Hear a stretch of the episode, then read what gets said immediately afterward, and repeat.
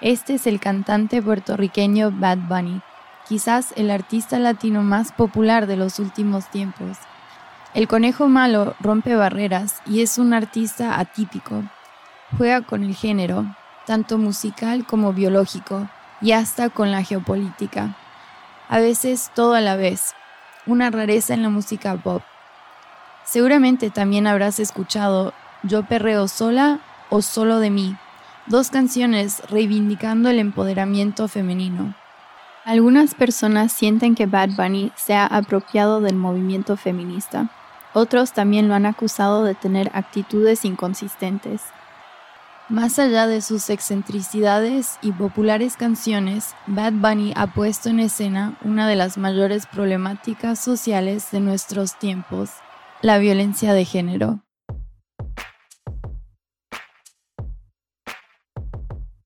Dentro de los temas más populares en Un verano sin ti se encuentra Andrea. La canción relata la historia de Andrea, una mujer marginada por la sociedad y en últimas, víctima de la violencia de género. Esta narrativa musical alimentó una teoría según la cual la canción pudo haber sido inspirada en el feminicidio de Andrea Ruiz Costa por parte de su expareja, un acontecimiento que indignó a Puerto Rico el año pasado. Y a pesar de que esta teoría ha sido desmentida por el propio Bad Bunny, la sugerencia ha contribuido a una discusión de fondo sobre cómo abordar la epidemia de violencia contra las mujeres en América Latina. Esto es Justicia a Voces, una producción de justicia.info del National Center for State Courts. Expertos, sociedad civil, factores de poder, entes institucionales una búsqueda permanente hacia una mayor y mejor justicia para las Américas. En esta temporada examinamos la violencia de género, qué es y cómo podemos orientar las instituciones hacia una atención que responda efectivamente las mujeres de América Latina continúan sufriendo múltiples violencias. Cada dos horas una mujer es asesinada en la región, en lo que se conoce como feminicidios, el homicidio agravado por razones de género. América Latina salió a las calles para repudiar los feminicidios y la violencia de género en el Día Internacional de la Eliminación de la Violencia hacia las Mujeres establecido por la ONU. El último caso en Colombia fue el asesinato de dos mujeres de 25 y 14 años, baleadas frente a su casa en el sur de Bogotá. 529 mujeres fueron asesinadas durante el 2018, según CEPAL, registrando Centroamérica los niveles más altos de feminicidios. Un informe del Programa de las Naciones Unidas para el Desarrollo, presentado en el Día Internacional de la No Violencia contra la Mujer, indica que América Latina y el Caribe es la región más peligrosa del mundo para la mujer, con 1.906 casos de feminicidios en el 2014. En adición a ser la región con la mayor desigualdad de ingresos en el planeta, América Latina es también la más violenta. De acuerdo a las Naciones Unidas, 37% de todos los homicidios en el planeta suceden en Latinoamérica, pese a solo tener 8% de la población mundial. Para las mujeres, esta dinámica de violencia implica mayores riesgos que acentúa patrones de exclusión y vulnerabilidad. Según el Observatorio de Igualdad de Género de América Latina y el Caribe, una subdivisión de la CEPAL perteneciente a las Naciones Unidas, 4.473 mujeres fueron víctimas de feminicidio en 29 países latinoamericanos a lo largo del 2021. Esto equivale a un promedio de 12 feminicidios por día durante todo el año. Pero puntualmente, ¿a qué nos referimos cuando hablamos de violencia de género? ¿Cuáles son las características específicas de la violencia contra la mujer? Se lo preguntamos a Claudia Barcia, fiscal especializada en violencia de género para el Ministerio Público Fiscal de la Ciudad Autónoma de Buenos Aires. En esos términos, quien nos da una definición es la Convención de Belén do Pará. Belén do Pará. Recuerden esto para luego. Así lo define la Convención Internacional establecida en 1994. Toda acción o conducta que puede llegar a causar un daño físico, psicológico, sexual a una mujer basado en su género, y esto ya sea en el ámbito público o en el ámbito privado. Obviamente el contenido que sea basado en su género, por el hecho de ser mujer o como dice también la CEDAW, eh, que la afecte de manera desproporcionada, es lo que nos da el concepto primordial de violencia contra la mujer basada en su género. Le hicimos la misma pregunta a Carla Maenza, profesora en the George Washington University y experta en teoría y dinámicas de género, quien hace una diferenciación entre los estatutos legales y un marco teórico que habla de una construcción social. Si empezamos a definir violencia contra la mujer, vamos a tener la, definición que te pueden dar los otros tratados internacionales o que te va a dar eh, la legislación y va a definir y van a empezar una categorización de, bueno, cuáles son los diferentes tipos de violencia, ¿no? Violencia económica, violencia física, eh, violencia eh, psicológica y una lista, un catálogo de diferentes violencias. Yo creo que cuando hablamos de violencia contra las mujeres y por qué tenemos que crear una categoría de análisis que se llame violencia contra las mujeres, tenemos que hablar de una situación social particular y eh, un esquema de división de género y una jerarquía. Y esto me parece que es la clave. Entonces, entender que la violencia la violencia eh, contra las mujeres o, la violencia por cuestiones de género, no existe si no existe una relación desigual social. Una relación social desigual. Mencionábamos hace unos momentos que América Latina es la región más desigual del mundo si bien sí, los indicadores pueden llegar a demostrar que América Latina es eh, la región más violenta del mundo, que hay un alto nivel de violencia en la región, yo creo que también, y particularmente cuando hablamos de violencia contra la mujer, tenemos que entender que las mediciones de violencia también responden a poder autopercibir la violencia. Entonces, en América Latina se dan dos cuestiones. Una que, que es real, la desigualdad, y que es muy real la violencia contra la mujer, pero por otro lado, las mujeres en América Latina cada vez son más conscientes de los niveles de violencia. Y hay muchos movimientos de eh, activismo de, lo que se, se, llama ground force, ¿no? Es como activismo de, desde abajo para arriba. Ahora sí, particularidades sociales históricas que hacen que América Latina eh, responda a esto, una de las grandes cuestiones a tener en cuenta es la colonización. La colonización española, es decir, entender o analizar a América Latina desde un contexto de colonial. Carla argumenta que existen precedentes históricos que apuntan hacia dinámicas de género vistas en regiones del mundo colonizadas como producto de conductas y relaciones de poder importadas. Si bien no existen estudios tan marcados sobre eh, la relación o las, cuál fue el impacto de la colonización española en torno a la colonización en, esta, en la relación de género per se, sobre todo pensando en pueblos originarios de América Latina, podemos ver, y hay estudios hechos sobre otras regiones del mundo, sobre cómo la colonización impuso un régimen de género particular, una colonización de género, y eso afectó y eso tuvo una, una evidente influencia en cómo se resquematizaron esas eh, relaciones sociales. Entonces yo creo que no podemos hablar de América Latina sin hablar de la colonización de América Latina. No podemos hablar de violencia contra las mujeres sin hablar de violencia contra los pueblos originarios. Entonces es una, es una región muy violenta porque América Latina, como la conocemos hoy y con el trazado de mapas eh, nacionales de hoy es una región que responde a un momento particular que es 1492 y ese es un hecho violento y es un hecho que, al día de hoy se ve muy presente en, las sociedades latinoamericanas.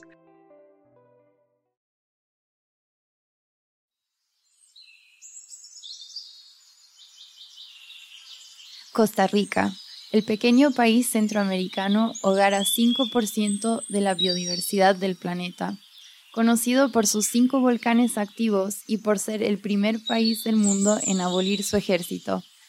Como dicen los ticos, pura vida. Pero también se han destacado por su relativa solidez institucional. Según el Democracy Index de la revista The Economist, Costa Rica ocupa el segundo lugar en América Latina en términos de principios democráticos, solo superado por Uruguay. De manera similar, Transparencia Internacional sitúa a Costa Rica como el tercer país de la región en donde sus ciudadanos menos perciben la corrupción, incluso por delante de Italia a escala mundial. Pero se traduce esto a una mayor capacidad para prevenir y atender la violencia contra las mujeres. Existe una correlación entre la institucionalidad y la capacidad de los ciudadanos de reconocer a la violencia de género como un serio problema social? Bueno, realmente ha sido interesante desde que nosotros aprobamos eh, la CEDAW aquí en Costa Rica en los 80 se, empezaron a generar toda una serie de políticas y legislación alrededor de los derechos eh, de las mujeres. Empezamos con el tema de violencia, se creó el INAMU, ¿verdad? Que tiene que ver el Instituto Nacional de la Mujer, ya, ya eso empieza a visibilizar, ¿verdad? Que existe un problema serio alrededor de los derechos de las mujeres y de la violencia que estábamos viviendo. Ella es Carolina Delgado Ramírez, diputada para la provincia de San José en la Asamblea Legislativa de Costa Rica y presidenta de la Comisión Permanente Especial de la Mujer. En su rol como legisladora nacional, nos explicó que desde que el país empezó a reconocer la violencia contra la mujer, se ha empezado a ver avances en el tema. Por ejemplo, empiezan a aparecer mujeres en mayores puestos de decisión y eventualmente la presidencia de la República. Luego empezaron a aprobarse leyes sancionando la violencia doméstica y recientemente una ley de acoso callejero. Realmente las leyes tienen dos funciones. Uno, sancionar acciones que no son correctas y otro, generar esa sensibilidad en la sociedad. Aquí en algún momento alguna gente decía, bueno, ¿hasta dónde es un piropo y hasta dónde es acoso? Entonces, ese, ese escenario, ese cambio cultural que tiene que empezarse a dar, se ha empezado a dar. También aprobamos este año en la Asamblea Legislativa la ley de violencia eh, contra las mujeres en política, que es esencial para una participación muchísimo más clara. Y, hemos venido eh, eh, generando leyes para tratar de que la violencia no se dé. Y, eso ha sido un, un, escenario realmente importante. Aún así tenemos algunos retos grandes. como presidenta de la Comisión de la Mujer nos hemos dado la, el tiempo para hacer un análisis claro de lo que realmente no está funcionando bien para garantizarnos de que eso no se dé. Eh, tenemos datos, eh, el segundo eh, de denuncias, el segundo ítem de denuncias que se dan sobre violencia contra las mujeres, alrededor de unas 33 mil al año. De esas solamente llegan 700 a juicio. Y muchos de los juicios duran de 5 a 6, 7, 8 años para que realmente se lleven a cabo. Entonces, eh, lo que hemos estado haciendo es haciendo ese análisis completo de, de todo el panorama eh, que se está dando para poder garantizarnos de que, esa, de que las leyes que hemos venido eh, dictando y aprobando desde la década de los 80 realmente tengan esa eficacia que nosotros hemos planteado. Nada hacemos conseguir construyendo leyes y haciendo acciones si no tenemos esa posibilidad de, ver que realmente estén cumpliendo con los objetivos que nosotros hemos planteado. Sobre este último punto, Claudia Barcia añade lo siguiente. Las leyes ya están escritas, tanto a nivel nacional como supranacional, solamente tenemos que cumplirlas. Si las cumplimos, si tenemos esa coordinación interinstitucional, si tenemos esa capacitación, si compartimos mesas que a veces se dificulta en nuestros países, sentarnos juntos y juntas, policía, judicatura, medicina, eh, Ministerio Público y, o como te decía, organizaciones, organizaciones vinculadas si nos pudiéramos sentar todos y todas en una misma mesa a discutir temas que en definitiva nos importan y que eh, son de gran trascendencia en, nuestra región, eh, a pesar de las leyes, la cantidad de femicidios sigue en aumento. Sacamos estadísticas que es súper importante, porque lo que no se registra no cuenta. Eh, yo soy una ferviente defensora de las estadísticas pero con sacar números no hacemos nada. Lo que tiene que venir después es un análisis de esos números y qué política pública tomamos a partir del análisis de esos números que nos está, dando eh, la estadística. Por eso la importancia de esta coordinación interinstitucional, como te decía la Convención de Belén do Pará en el artículo 7, que el artículo 7 tiene que ser un eje para los estados. Eh, que han firmado la convención. Es un eje como una obligación de los estados que es la debida diligencia reforzada, es decir, en la intervención en este tipo de casos, tanto en la prevención como en la investigación, en la sanción, el juzgamiento, la reparación, tenemos que tener una debida diligencia reforzada. Al comienzo, Claudia nos mencionó la Convención Belém do Pará, Así nos explicó la profesora Carla Maenza cuando le preguntamos que nos contextualizara el impacto de Belém do Pará. Bueno, Belém do Pará es una convención que surge de la firma de un tratado. Hablamos de los años 90, hablamos de estas nuevas eh, tendencias en, en, determinar que los derechos de las mujeres son derechos humanos. Entonces tenemos como un momento histórico que sienta las bases para lo que es la eh, Convención Interamericana en la prevención, eh, la erradicación y eh, la sanción de la violencia contra la mujer. Mm. También llamada Belén do Pará, que es donde se firma esta convención. En, ese contexto, em, y, porque también en, los años 80 y los años 90 empezamos a ver que se empiezan, se empieza a hablar, se empieza a poner en palabras, se empiezan a codificar, a entender y a tratar de judicializar, y esa es la tendencia que yo más veo o que veo más fortalecida en la región, en América Latina, eh, lo que es eh, la violencia contra la mujer. En poner en palabras todo lo que activistas venían diciendo hace años y en, encontrar una audiencia más masiva en esto, ¿no? Entonces, de nuevo, la estrategia en, a fines de los 80, principios de los 90 es esto, es como la creación de las normas internacionales que hagan cierta presión sobre los gobiernos nacionales para que estos instrumentos actúen como un marco, ¿no?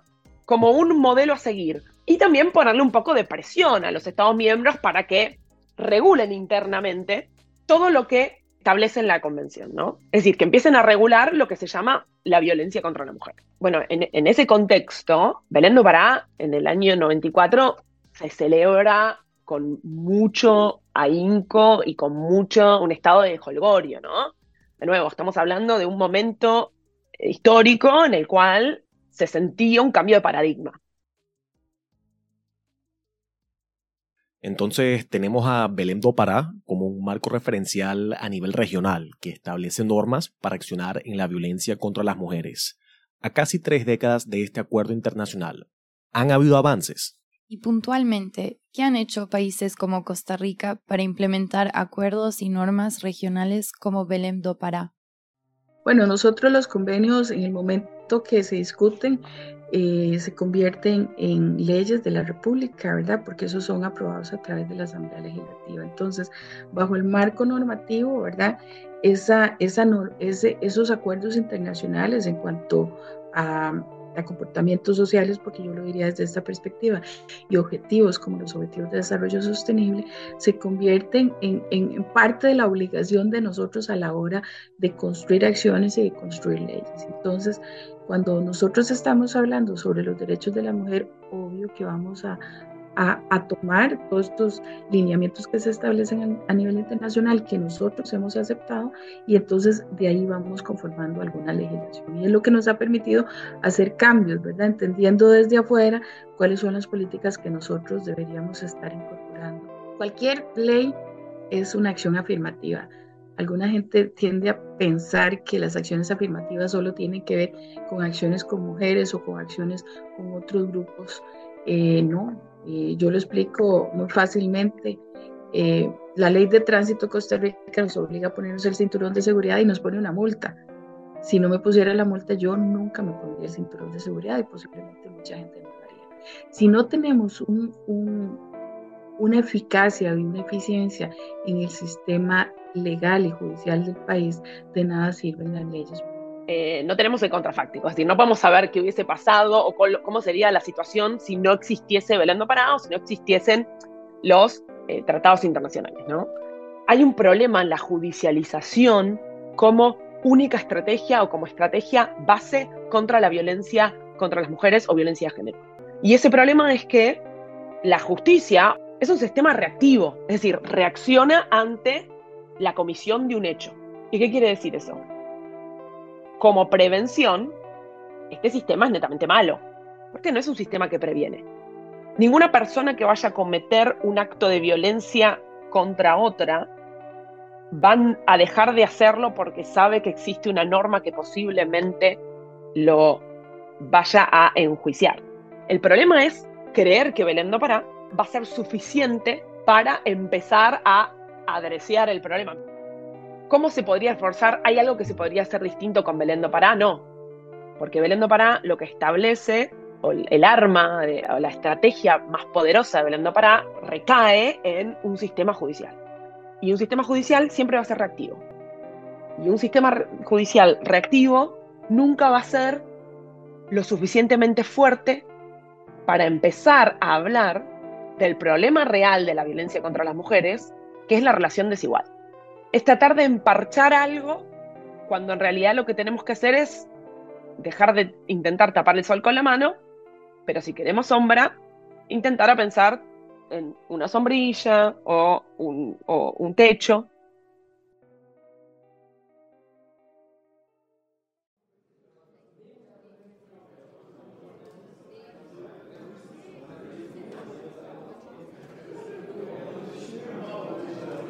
El día es jueves 22 de septiembre del 2022 en la ciudad de Heredia, Costa Rica.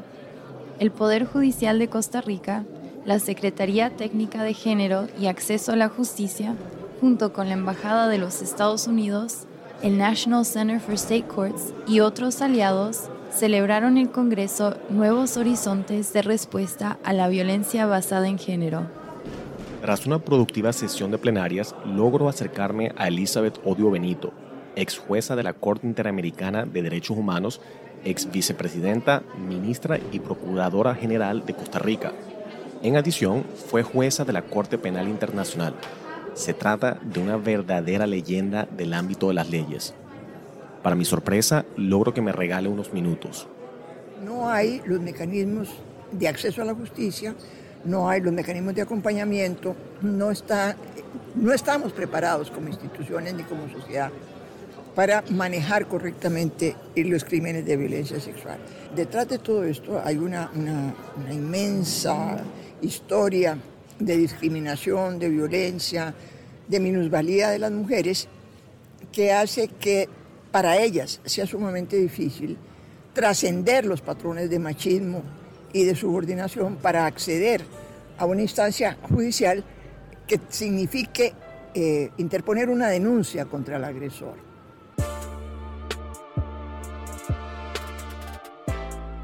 Esto ha sido el primer episodio de Justicia a Voces. Mi nombre es Rachel Abrego.